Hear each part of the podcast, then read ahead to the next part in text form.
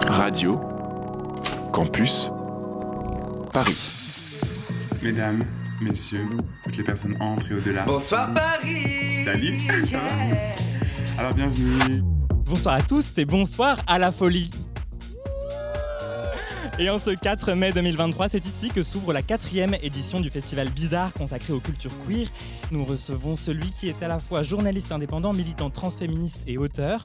On le lit euh, dans les colonnes de La Déferlante. On l'a aussi vu sur le média transféministe XY Media. Il vient de publier son deuxième livre, La fin des monstres, récit d'une trajectoire trans, un livre court mais dense qui inaugure la maison d'édition La Déferlante. Bonsoir Thelma Desta. Bonsoir. Le lobby? Radio Campus Paris. Euh, La fin des monstres, c'est donc le nom de votre deuxième livre après euh, Désirer à tout prix, qui était sorti aux éditions Binge Audio. Un livre plus personnel que le précédent. C'était facile de se mettre à parler plus frontalement euh, de soi pour la première fois. Euh, alors je dirais pas que c'était la première Enfin, fois. que la première fois, Déjà, pardon. euh, C'était déjà le cas sur le précédent, donc euh, donc il y a quand même une, une continuité entre les deux.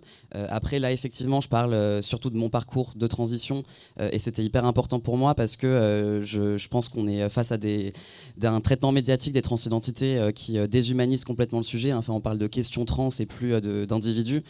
Donc parler de moi, le but c'est pas de parler de moi en soi. Enfin, on, on s'en fout un peu. C'est plus de donner une de donner à voir une image de ce que peut être un parcours de transition en France en 2023 euh, et euh, de, parler des difficultés qu'on rencontre euh, dans nos parcours sur le plan administratif, sur le plan médical, sur le plan du rapport à l'emploi, au logement, à la famille, pour justement sortir de toutes les paniques morales qui sont instrumentalisées contre nous dans la sphère médiatique et qui vont du coup parler de sujets qui soi-disant nous concernent mais en fait ne disent rien de nos parcours. Et on va avoir le temps de- d'en reparler. C'est un texte que vous avez écrit pendant votre processus de transition.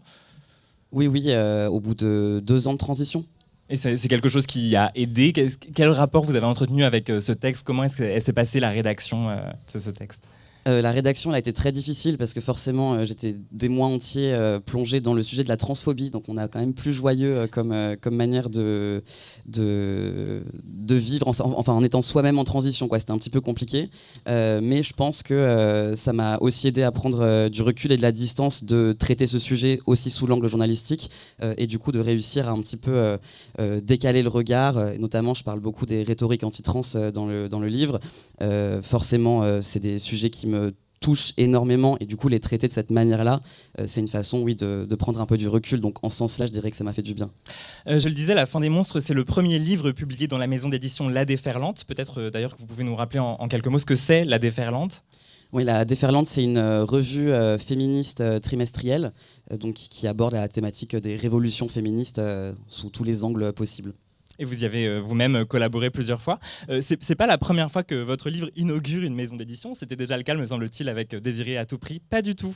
Pas du Non. tout, me dites-vous. bon, en tout cas, qu'est-ce que ça vous fait d'inaugurer la, la maison d'édition de La Déferlante?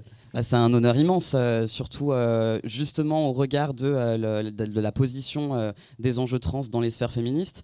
Euh, donc, euh, je fais référence évidemment aux féministes anti-trans, euh, avec des gros guillemets évidemment, euh, qui, euh, qui parlent encore une fois beaucoup de nous euh, sans nous. Euh, donc, le fait qu'une euh, qu'une maison d'édition féministe euh, prenne la décision de publier en premier auteur un auteur trans, euh, il me semble que c'est un message assez fort qui est envoyé euh, sur le plan symbolique. Donc, euh, donc non, je suis très honoré. Le livre, il est sous-titré Récit d'une trajectoire trans. Donc, euh, vous, euh, même si vous ne parlez pas tout à fait que de vous, c'est intéressant parce que vous voulez pas parler à la place de qui que ce soit, évidemment. Vous voulez pas être un porte-drapeau. Mais on sent que c'est un texte que vous avez écrit en adelphes quand même. Quoi. Oui, complètement. Après, je parle euh, effectivement de moi, euh, mais je parle aussi beaucoup, par exemple, des parcours transféminins, euh, pour bien montrer que, justement, tous les parcours trans ne se ressemblent pas, que, enfin, il y a, il y a énormément de choses qui peuvent changer selon qu'on soit une personne racisée, une personne blanche, par exemple, selon qu'on soit une femme trans ou un mec trans. Donc, donc voilà, je, je donne à voir mon parcours et mon récit, mais je contextualise aussi sur ce que peuvent être d'autres parcours et les violences spécifiques que d'autres personnes peuvent vivre aussi. Un mot aussi euh, sur la couverture qui est magnifique, euh, réalisée euh, où on voit un, un personnage, ou plutôt sa silhouette, euh, avancer vers un soleil qui se couche ou qui se lève euh, derrière des collines, autour de lui des arbres dont l'ombre est projetée loin derrière eux, tandis qu'au milieu, ce, ce personnage qui avance un peu voûté, à une immense ombre portée qui défie les lois de la nature et tend euh, vers le soleil. Qu'est-ce que ça raconte? Comment ça fait écho chez vous cette euh, couverture? Déjà, quelle belle description. Oh, écoutez, c'est un métier. poésie. Euh, non, bah alors c'est Léa Djeziri euh, qui a fait cette couverture. Euh, donc elle a eu euh, le fin mot sur euh, la façon euh, de, de représenter le livre. hein. donc c'est un regard d'illustratrice. Donc c'est pas mon regard à moi. Moi j'adore la couverture et je suis très en accord avec elle. hein, mais c'était c'est une décision qui vraiment qui a été prise par elle sur comment représenter et quel- que, comment illustrer sa propre vision aussi à la lecture du livre, parce que c'est forcément sa vision qui est représentée. Et, euh, et du coup, non, bah, c'est une métaphore claire de, de ce que je raconte dans le livre. En fait, c'est euh, euh, les horizons désirables qu'on essaye d'atteindre, euh, et ça fait référence aussi au titre, euh, La fin des monstres, euh, dans une optique de, encore une fois, de réhumanisation euh, du sujet. Talma Desta, auteur donc de La fin des monstres, récit d'une trajectoire euh, trans. Ces monstres auxquels vous faites référence dans le titre du livre euh, Talma Desta, ils font directement écho au texte de Paul, B. Preciado, Je suis un monstre euh, qui vous parle. Pour commencer, est-ce que vous pourriez déjà resituer un peu ce que c'est ce texte, euh, ce que c'est ce texte en général et peut-être pour vous aussi? Oui, alors on pose beaucoup la question du titre, euh, comme si c'était un clash direct envers Preciado, donc c'est vraiment pas le cas. C'est plutôt un clin d'œil ou une référence à son travail. donc effectivement, une référence à Je suis un monstre qui vous parle. Et lui, ce qu'il expose par cette formule-là, c'est vous me constituez en tant que monstre. Euh, très bien, bah, le monstre parle. Donc c'est une façon de, s'approprier ce stigmate-là du monstre et euh, de quand même euh, poser un regard d'agentivité en fait. Et moi, ce que je dis, c'est simplement une autre image ou une autre métaphore selon laquelle bah, peut-être que le monstre il n'est pas au bon endroit dans cette phrase et peut-être que voilà si, si le monstre, la figure du monstre naît du regard des personnes en face de nous, ben ça les fonde beaucoup plus que ça me fonde moi en fait. Donc c'était plutôt l'idée de voilà de décentrer cette figure là du monstre et du coup le titre il a un petit peu un double sens, c'est à la fois euh, euh, la fin des monstres, euh, la fin de l'imaginaire monstrueux qu'on plaque sur les personnes trans et évidemment la, fin des véritables monstres, donc ce qui est pour l'instant une utopie politique totale et on n'y est pas du tout, on va même dans le sens inverse il me semble. Mais du coup voilà la fin de, de leur discours, de, leurs arguments, de leur omniprésence dans l'espace public et médiatique, etc. Là, quand même, où vous vous retrouvez euh, aussi avec Paul B. Preciado, c'est sur le fait que les personnes trans doivent absolument rentrer dans un seul narratif. Donc c'est en général celui d'une euh, haine de soi qui devrait être ancienne, euh, être liée à ple- plein d'éléments- d'é- d'éléments potentiellement même psychanalytiques, avec quelque chose de très très psychologisant. Vous en parlez beaucoup dans La fin des monstres, du coup, de ça. Oui, bah, en fait, on est obligé d'adopter un narratif unique euh, pour accéder aux soins. Donc, c'est très pratico-pratique, en fait. Euh, si on se met, par exemple, à douter devant un psychiatre, je ne conseille pas pour avoir un accord pour une chirurgie. Enfin, clairement, euh, donc ça force évidemment à, uniformiser nos discours, nos narrations. Il faut absolument s'être détesté maladivement depuis qu'on a 4 ans et demi. Il faut servir une espèce de, ouais, de discours très stéréotypé. voilà, enfin, je sais pas, moi, je me suis retrouvé à à dire euh, au psychiatre qui m'avait suivi euh, pour euh, mon opération euh, euh, que euh, quand on me mettait des robes quand j'avais 4 ans, c'était horrible et je pleurais. Enfin bon, c'est absolument pas vrai. Et je pense que, enfin, je dis pas que c'est un des récits qui n'existent pas pour des personnes trans, mais ils sont quand même euh, très tricotés pour les autres. Et, euh, et je trouve que du coup, ça nous empêche d'accéder à une diversité de parcours euh, qui sont en fait tous très très différents et on transitionne pas tous et toutes pour les mêmes raisons. Euh, ça vient pas euh, pour tout le monde du même endroit. Et, je pense que ça m'a manqué en fait cette pluralité là de, récits quand on parle de parcours trans. Donc, Et vous, ce récit un peu formaté, euh, là, autour de voilà, cette haine de soi, etc., c'est un truc que vous avez dû, malgré vous, servir dans, dans un contexte, dans un autre, peut-être médical ou euh, Bien sûr, bah, par exemple, devant l'institution judiciaire. Mm. Euh, c'est la même chose en pour fait. le euh, changement d'état pour le changement d'état civil, si, si on dit devant un juge, euh, bon, je suis pas très sûr, des fois je doute. euh, Enfin, je, je suis voilà, euh, j'ai mis longtemps à me dire que j'ai réalisé à 27 ans. Enfin, je pense que c'est vraiment pas une, une bonne idée non plus. Donc encore une fois, oui, ça force euh, une, une standardisation des discours. Et puis en fait, c'est à peu près dans, dans toutes les sphères que c'est comme ça. Parce que typiquement, le rapport à la famille, c'est la même chose aussi. euh, c'est la, la- la phrase qu'on entend le plus souvent des parents, euh, c'est euh, mais il n'y avait pas de signes, donc euh, il faut inventer des signes. Parce que bizarrement, les parents n'ont jamais de signes. et On ne sait pas pourquoi, mais euh, Enfin voilà, c'est, on voit ce qu'on veut voir aussi au bout d'un moment. Mais, euh, mais, mais tout ça, en tout cas, conditionne beaucoup, il me semble, à, à adopter une, une espèce de posture unique qui ne qui rend pas compte de la diversité de nos parcours. Et justement, pour revenir sur la, la question du doute, c'est quelque chose que vous évoquez beaucoup dans le livre. Euh, vous racontez que vous avez régulièrement douté d'avoir pris la bonne décision dans un parcours de transition. Mais comment ne pas douter? Enfin, je, me dis que c'est très compliqué quand ce qu'on nous renvoie comme image, c'est une image constamment de la déviance, de la folie, de voilà, enfin, voilà, des, des, personnes instables qui font qui, enfin, avec tout ce vocabulaire, par exemple, de la mutilation, aussi sur des corps sains, une phrase que les antitrans adorent, une formule que les antitrans adorent. Euh, donc on n'est pas hermétique à ces discours-là. Enfin, je veux dire, euh, un truc bateau. Enfin, on vit dans une société, quoi. On peut, pas juste. Euh, c'est vrai. Pensons-y. Vous racontez aussi dans, La fin des monstres le manque, l'absence de, récits de personnes trans âgées. Euh, est-ce que ça et, ce que ça peut compliquer aussi en, termes de transmission Est-ce que vous diriez que c'est une spécificité de la communauté trans, le fait que chaque génération doive un peu faire ce travail de se découvrir euh, par elle-même, quoi, sans, sans pouvoir se référer peut-être à d'autres récits? Bah, disons que c'est peut-être une spécificité de la communauté trans d'être autant exposée au suicide et aux morts précoces. Donc euh, voilà, c'est pas une spécificité très joyeuse, mais euh, bon, enfin les, les, chiffres le montrent. Et puis euh, il y a la question aussi de, de l'accès aux soins qui est tellement restreint que de fait mécaniquement on a des vies qui sont plus courtes, une espérance de vie plus courte. la question des, des, assassinats, enfin c'est oui, c'est très dur dans ce cadre-là. Il y a beaucoup de chiffres d'ailleurs dans, dans, dans, le livre. Oui, tout à fait. Mais c'est en tout cas dur d'avoir accès aux ressources de nos aînés. Après, c'est pas qu'ils n'existent pas. Il y a aussi le fait que, euh, en fait, quand on transitionne, euh, au bout d'un moment, on veut plus être visible en tant que personne trans et on disparaît dans son genre de destination euh, sans revendiquer une transidentité toutes les trois minutes parce que c'est juste épuisant. Donc. Et on, l'a dit tout à l'heure, La fin des mondes, c'est un récit intime de votre parcours. J'ai lu aussi que vous l'aviez pensé comme une ressource pédagogique, puisqu'on parle de ressources. Oui, complètement. Bah déjà, il me semble, enfin, en tout cas, j'espère que j'ai réussi à faire ça, mais que le texte est très accessible. Euh, j'ai beaucoup pensé à ma mère, par exemple, quand je l'ai écrit, qui n'a pas très bien vécu ma transition. Euh, c'est vraiment un euphémisme. Euh, et je me suis dit, voilà, qu'est-ce que, par exemple, les parents d'enfants trans auraient besoin de lire ou d'entendre pour mieux comprendre le parcours de leur enfant. donc, forcément, il y avait une volonté que le texte soit extrêmement accessible. C'est pour ça aussi qu'il est court. Euh, enfin voilà, je, encore une fois, j'ai rien contre Preciado, mais Dysphoria Mundi, 700 pages quoi. Enfin, je veux dire, c'est déjà une, on est déjà sur une ressource qui demande de, enfin qui conditionne le public euh, auquel on s'adresse. Alors qu'on est sur une soixantaine de pages, je crois, pour la fin des 90. 90, voilà. Comme ça. Vous l'avez vraiment réduit, réduit. Oh là là. je l'ai lu en entier, hein, je promets. Euh, avant de transitionner, Talma Desta, vous étiez déjà très investi dans les luttes féministes. Euh, donc très tôt, vous êtes engagé auprès notamment des coloreuses. Donc en, quoi cette expérience et ce rapport au militantisme ont pu euh, jouer, alors pas forcément ouvrir la voie en tant que telle, mais ont pu peut-être faciliter ou compliquer cette transition? Ah si si ça l'a complètement enfin ça a complètement ouvert la voie hein. euh, enfin je, pense que euh, alors je veux pas tomber dans l'argument du, euh, du, lobby LGBT c'est pour, ça que j'ai voilà mais euphémisé ce ouvrir la voie oui mais enfin en fait enfin pour moi c'est pas étonnant que si on n'a absolument pas de représentation et qu'on sait pas qu'un parcours est possible que c'est difficile de l'envisager pour soi enfin moi j'ai grandi dans un petit village du sud de la France je pense que j'ai pas entendu le mot trans ou transidentité à aucun moment. Donc forcément, euh, c'est pas que ça crée des vocations euh, de transition, euh, c'est simplement ça vient, ça vient révéler des choses chez les gens, ça vient les révéler à eux-mêmes.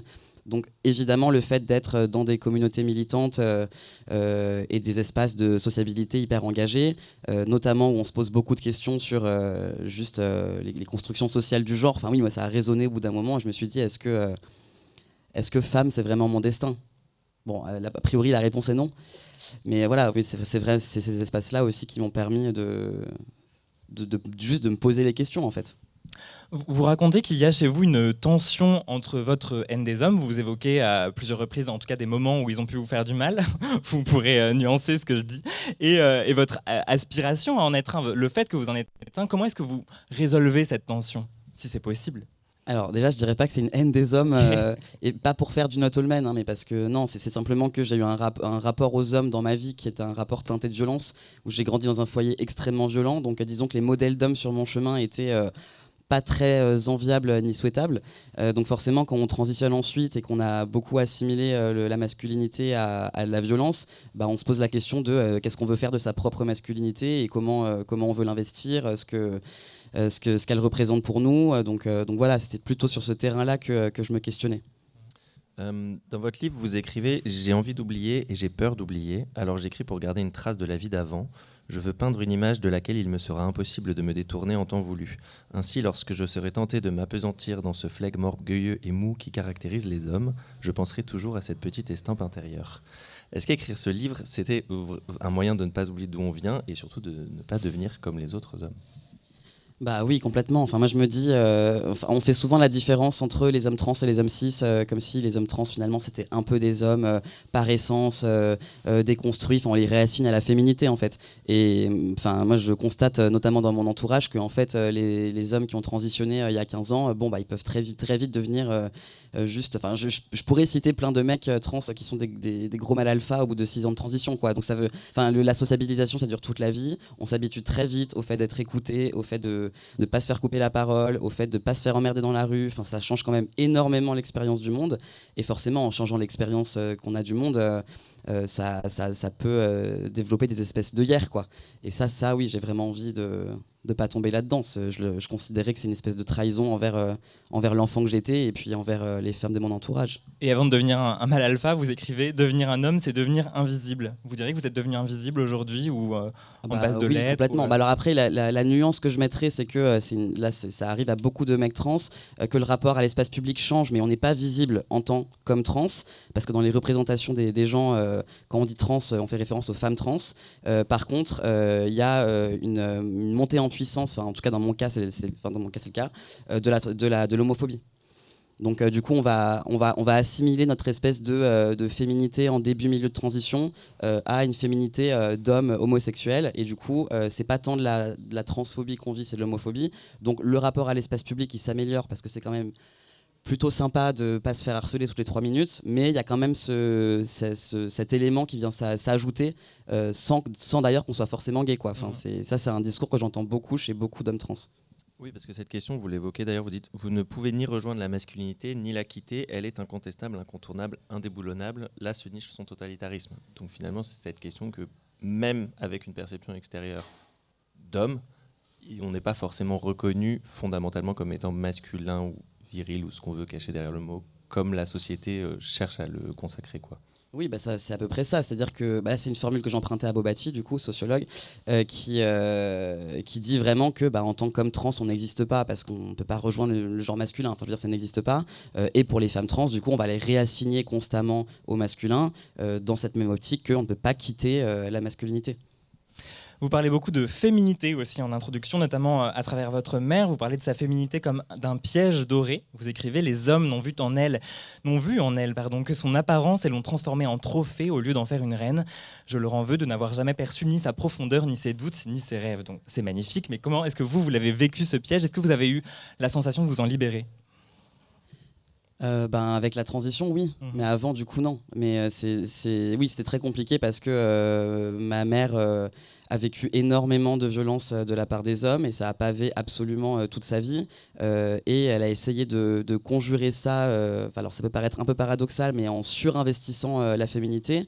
Et elle l'utilisait finalement comme un mode de défense. Et en fait, ça, c'est, entre guillemets une espèce de piège qui s'est refermé sur elle parce qu'elle a été essentialisée à sa beauté, à sa féminité toute sa vie. Et moi, en, ay- en ayant vu ça et en ayant été témoin de ça, d'à quel point elle était ramenée sans cesse euh, à, euh, à cette partie-là d'elle, euh, ben, j'ai vu une voie sans issue. Et je pense que c'est aussi, euh, aussi ça qui m'a, avec les années, euh, fait comprendre que c'était pas le destin que j'envisageais pour moi. Et justement, ce, rapport stéréotypé aux, aux assignations hommes ou femmes qu'ont qu'ont certaines femmes dans l'espace public, vous en parlez aussi dans le livre en, en disant qu'il y a une injonction paradoxale que rencontrent les personnes trans qui consiste à devoir cocher toutes les cases de leur genre vécu pour convaincre, tout en étant en permanence accusé de renforcer ces mêmes stéréotypes de genre. Donc vous, partez, vous, parlez beaucoup de la mise en place de stratégies pour contrecarrer ces attentes. Est-ce que vous pouvez nous parler un petit peu de ces stratégies? Bah oui, c'est quand même euh, euh, très très paradoxal qu'on laisse à un des groupes sociaux euh, les plus marginalisés du monde la charge de devoir abolir la, division sexuelle. et les, bon, ça me paraît qu'on n'a pas ce pouvoir-là, il me semble. Et c'est ce que je dis dans le livre. Enfin, on accuse sans arrêt les personnes trans de renforcer les stéréotypes de genre, mais euh, je sais pas, le marché de euh, du, talon aiguille et du rouge à lèvres, enfin, il s'adresse avant tout aux femmes cis. Enfin, c'est les premières consommatrices. Je pense qu'on n'a pas ce pouvoir de euh, d'avoir cette charge-là politique euh, sur, sur nos épaules. Et puis surtout, on nous reproche quelque chose qui est de l'ordre de la survie, en fait. Enfin, si on ne correspond pas à une certaine idée du, ma- du masculin ou du féminin, on nous refuse les soins, on nous refuse les changements d'état civil, on nous refuse juste l'accès au logement et à l'emploi. Donc, voir à un endroit de survie euh, un endroit de trahison politique, parce que c'est un petit peu ça en fait ce qu'on nous dit. C'est une vision qui est complètement à côté de la plaque, et je pense qu'il faut jamais avoir rencontré de personnes trans pour considérer que euh, euh, les femmes trans renforcent gaiement les stéréotypes de genre, alors que si elles le font pas, très concrètement, c'est une somme de violence énorme qui s'abat sur elles. Euh, chaque chapitre Talmadesta a pour nom un verbe à l'infinitif et euh, à la fin du livre, il y a un chapitre qui s'appelle Aimer, qui est presque tout entier euh, consacré à votre compagne. Pourquoi est-ce que c'était important euh, pour vous de parler d'amour euh, dans le livre? Parce qu'on a presque l'impression que c'est un, un peu un pas de côté ou un refuge. euh, Bah déjà parce que sinon le livre serait très déprimant, Ouais. je pense. Donc, Et cette euh, interview aussi. Donc, euh, Donc, euh, donc oui, oui, non. Et puis je, pense qu'on intériorise aussi beaucoup, notamment au début de transition, euh, euh, l'indésirabilité, quoi. On se dit mais enfin, on, on va jamais réussir à, trouver l'amour dans dans une perspective où on nous renvoie constamment à un entre-deux ou à cet imaginaire du troisième sexe. Enfin bon, du coup forcément c'est très dur de de pouvoir se projeter dans, dans une vie d'amour et d'intimité aussi au regard du fait qu'on n'a pas accès à la famille. hein. Très concrètement, les personnes trans sont on, n'ont pas d'accès à la PMA euh, encore aujourd'hui. Euh, donc, euh, donc tout ce qui va être voilà l'institution respectable de l'amour, de la famille, enfin c'est dur en fait de se projeter dans, dans, dans ce type de, de destin et d'horizon. Donc c'était hyper important pour moi de montrer que si c'était possible, et non seulement que c'était possible, mais en plus que, parce que là c'est une relation du coup à T40, euh, que le, le fait de vivre ces violences-là ensemble et ce parcours-là ensemble, en fait ça faisait atteindre, ça faisait accéder à un degré d'amour euh, qui est peut-être euh, bien plus important euh, que celui que vivent les personnes qui se foutent de notre gueule dans la rue. quoi. Et c'est un chapitre dans lequel on trouve euh, des longs paragraphes en italique, il y en a, il y en a beaucoup d'autres dans le livre. À quoi est-ce qu'ils renvoient spécifiquement? Parce qu'ils prennent une part assez importante dans votre livre, ces, ces- ces paragraphes. Moi, c'est des pas de côté. C'est des. En fait, le- moi, mon problème principal dans l'écriture, c'est que, alors à part quand j'écris des articles, euh, mais euh, dans mes deux livres, j'ai beaucoup de mal à choisir euh, la forme essai ou autofiction. ou- Enfin bon, bref, du coup, je mets un peu tout dedans. Euh, ce qui est euh, bon un choix comme un autre. hein. Je sais pas s'il est contestable, mais voilà. Donc, euh, donc du coup, il y, a- il y a oui effectivement différents niveaux de lecture où il y a des moments qui sont beaucoup plus journalistiques, beaucoup plus sourcés, d'autres qui sont plus autobiographiques, d'autres peut-être plus poétiques. mais ça, c'est mon impossibilité à choisir qui parle. et ben justement, euh, pour terminer, est-ce que vous accepteriez de nous lire un de ces passages en italique que- qu'on vous a donné? Mais bien sûr. On vous écoute. Avant de te connaître, j'avais un goût de cendre plein la bouche et le ventre en vrac. Une acidité au fond de la gorge qui me ramenait constamment à mon corps. Un chatouillement inconfortable qui crispait mes muscles. J'ai un peu oublié. Le temps s'étire étrangement depuis toi. Le soir de notre rencontre, j'ai été frappé par la vitesse avec laquelle tu rebattais les cartes, fermais des clapets, occupais l'espace. On ne voyait que toi et ton œil étonnamment doux pour un cyclone. Je me souviens que tu devinais la charte astrale de tout le monde. Ça faisait autant froncer les sourcils des amateuristes d'astrologie que des sceptiques. Il y a beaucoup de bêtes à cornes dans ton ciel. Me lances-tu avant même de me dire bonjour On se revoit vite et on se revoit beaucoup, aspirés l'un vers l'autre mutuellement, sans aucun effort, aucun jeu, aucune tentative de souffler le chaud et le froid. J'enroule tes cheveux bouclés autour de mon doigt, comme s'il s'agissait des miens. Tu joues avec la chaîne de mon cou comme une extension de tes mains. Nous ne formons pas qu'une ou un. Nous nous sommes simplement reconnus. Merci beaucoup, Talma Desta. La fin des monstres, c'est donc votre deuxième livre. Il est paru, euh, il a paru aux éditions La Déferlante. Pour finir, en quelques mots, vous avez écrit sur le désir dans Désirer à tout prix. Vous avez écrit sur votre trajectoire trans dans ce deuxième livre. Est-ce qu'il y en a un troisième en route? À quoi est-ce qu'on peut s'attendre? Non, Plus jamais. bah, peut-être pas plus jamais, mais euh, là non. euh, en plus, les deux sont sortis à presque jour pour jour, un an d'écart. Donc là, euh, mon, mon, mon goal, c'est plutôt les vacances pour l'instant. Radio. Campus. Paris.